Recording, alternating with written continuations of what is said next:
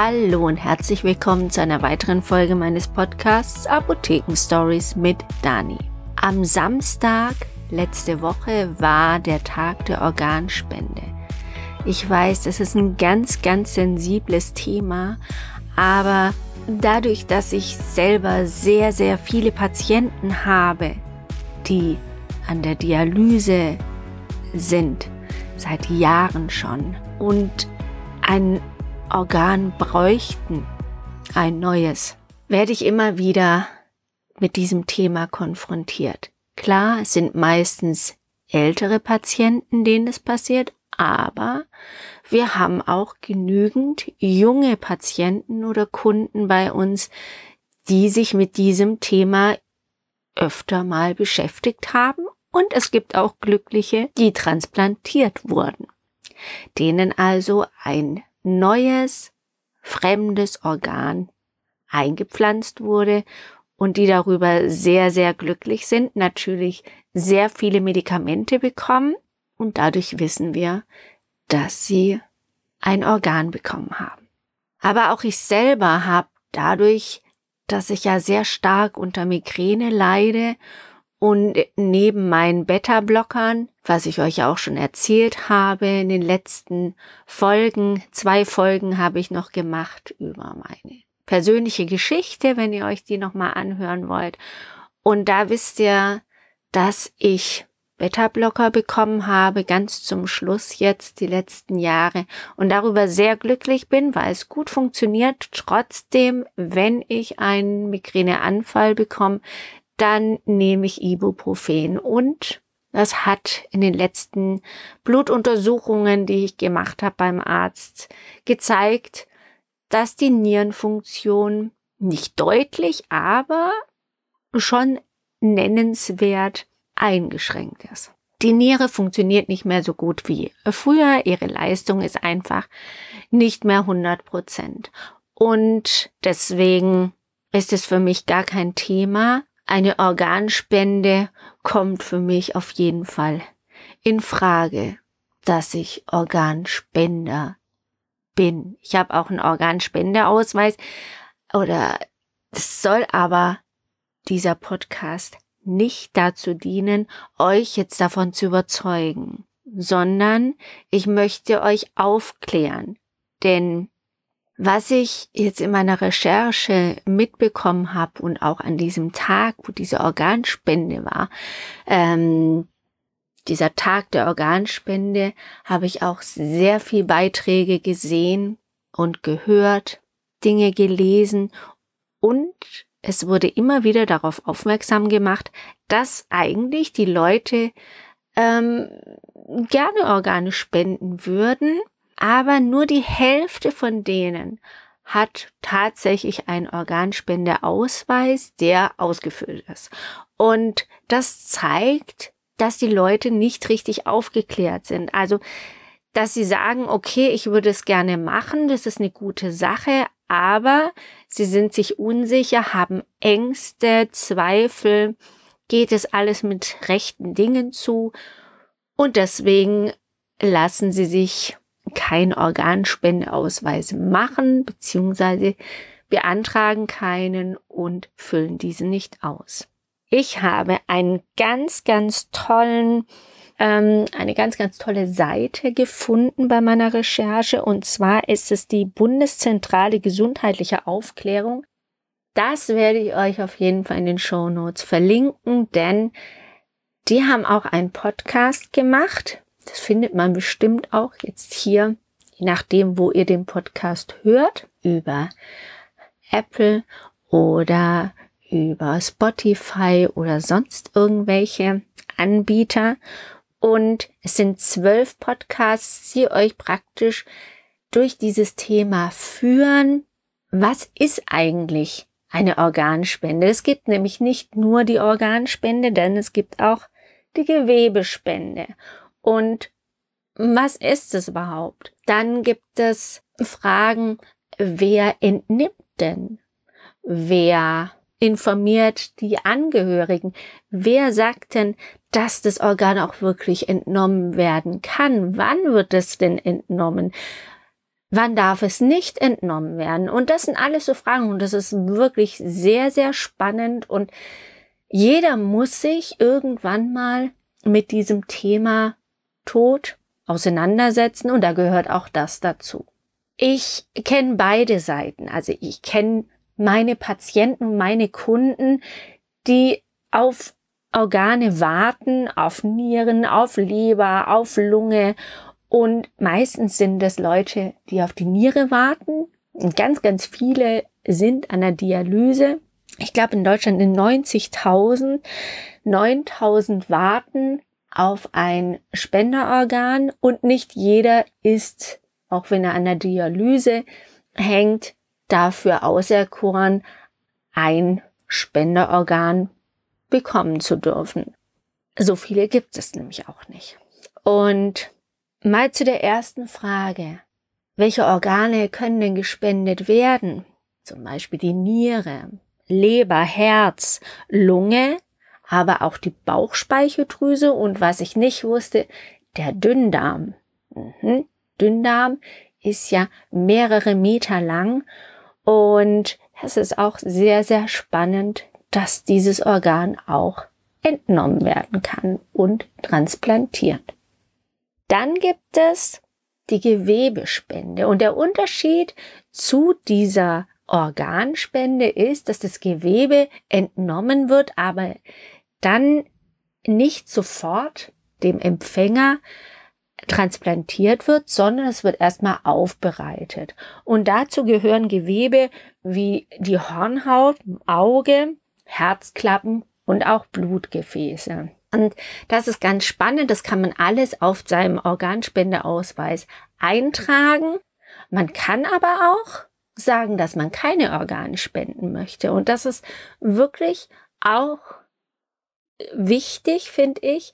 Man muss nicht nur einen Organspendeausweis haben, um zu sagen, ich will spenden, sondern man kann auch einen Organspendeausweis haben und sagen, ich will nicht spenden, beziehungsweise ich will nur das und das und das spenden oder das und das nicht. Das Wichtige ist wirklich, sich zu informieren und diese Ängste beiseite zu räumen und Fragen zu stellen. Und es gibt die Möglichkeit beim Hausarzt, der wird auch dafür bezahlt sozusagen, beziehungsweise kann das abrechnen über die Krankenkasse, sich beraten zu lassen über Organspende und seine Zweifel auszuräumen. Was gibt es noch? was man wissen muss.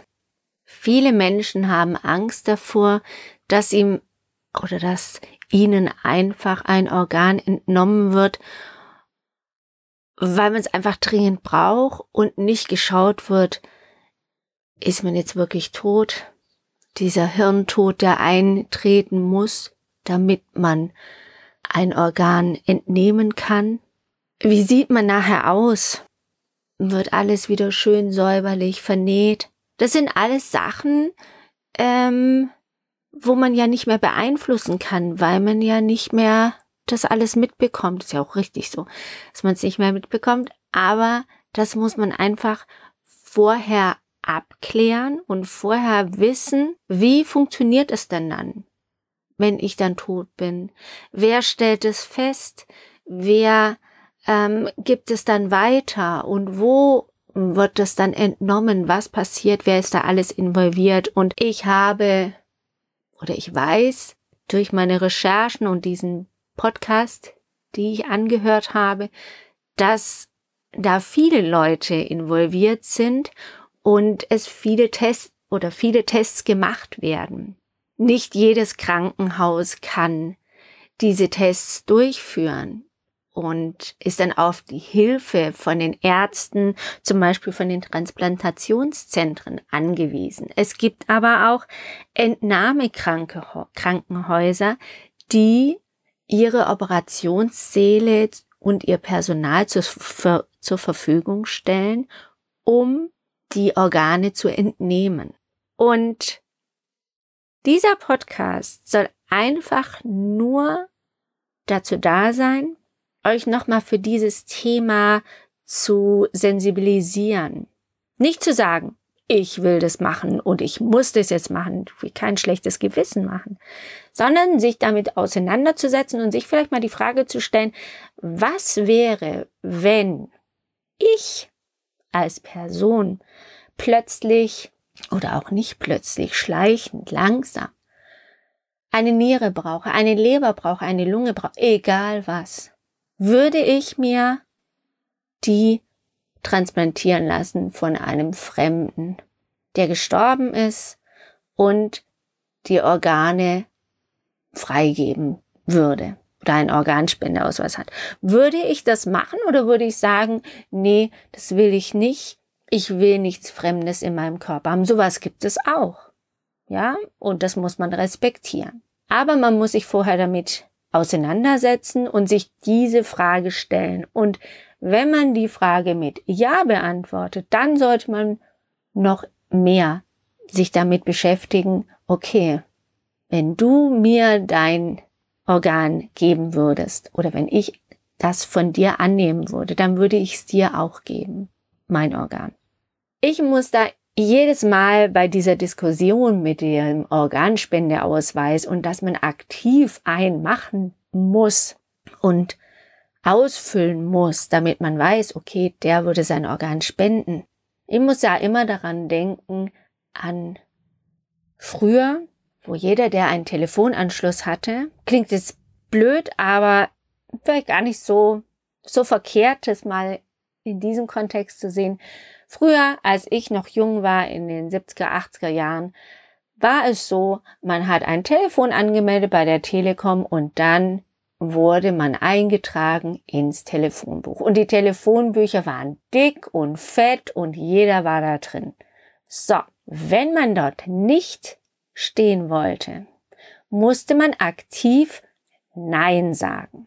Jetzt ist es so, dass man Handyverträge hat, Telefonnummern übers Handy, Festnetz, alles Mögliche. Und man muss es nicht mehr eintragen oder es wird nicht mehr eingetragen einfach so, sondern man muss sagen, ich möchte gerne, dass es eingetragen wird. Und ich weiß, dass ständig bei uns in der Apotheke ähm, die von den Telefonbüchern anrufen und bitten, dass wir doch das eintragen, gelbe Seiten und so alles mögliche. Kein Mensch interessiert sich mehr für die gelben Seiten. Das ist meine Meinung. Deswegen ist es auch gar nicht mehr up to date sowas. Aber ich will nur damit sagen, früher musstest du sagen, nein, ich will nicht im Telefonbuch stehen.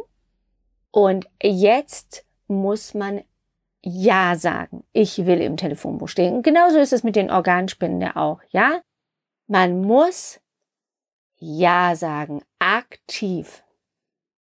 Eventuell ist es irgendwann so, wie früher bei den Telefonbüchern, dass jeder, der geboren wird, ganz automatisch ein Organspender ist. Und man muss Nein sagen, aktiv Nein sagen, wenn man kein Organ spenden will. Und dann wird natürlich auch die Zahlen der Organspender rasant in die Höhe steigen, weil von Natur aus ist der Mensch eher gemütlich, will nicht sagen faul, aber gemütlich. Es kostet ihn Überwindung, Nein zu sagen. Ich will kein Organspender sein. Genauso wie es ihn jetzt Überwindung kostet, zu sagen, ich will einen Organspendeausweis machen lassen. Lasst es euch einfach mal so auf der Zunge zergehen, überlegt es euch, freundet euch ein bisschen mit diesem sehr sensiblen, schwierigen, traurigen Thema an. Ich glaube, dass jeder irgendwo jemanden kennt, der entweder ein Organ transplantiert bekommen hat oder aber auch ein, ähm, einer Dialyse hängt oder ein Organ braucht oder vielleicht auch gestorben ist, weil er kein Organ bekommen hat. So, ich lasse euch jetzt mit diesen Gedanken alleine und das nächste Mal gibt es wieder eine etwas fröhlichere Folge und wir sehen, hören uns nächste Woche dann wieder mit diesem etwas angenehmeren Thema und habt trotzdem einen schönen Tag und eine schöne Woche. Bis dann! Tschüss!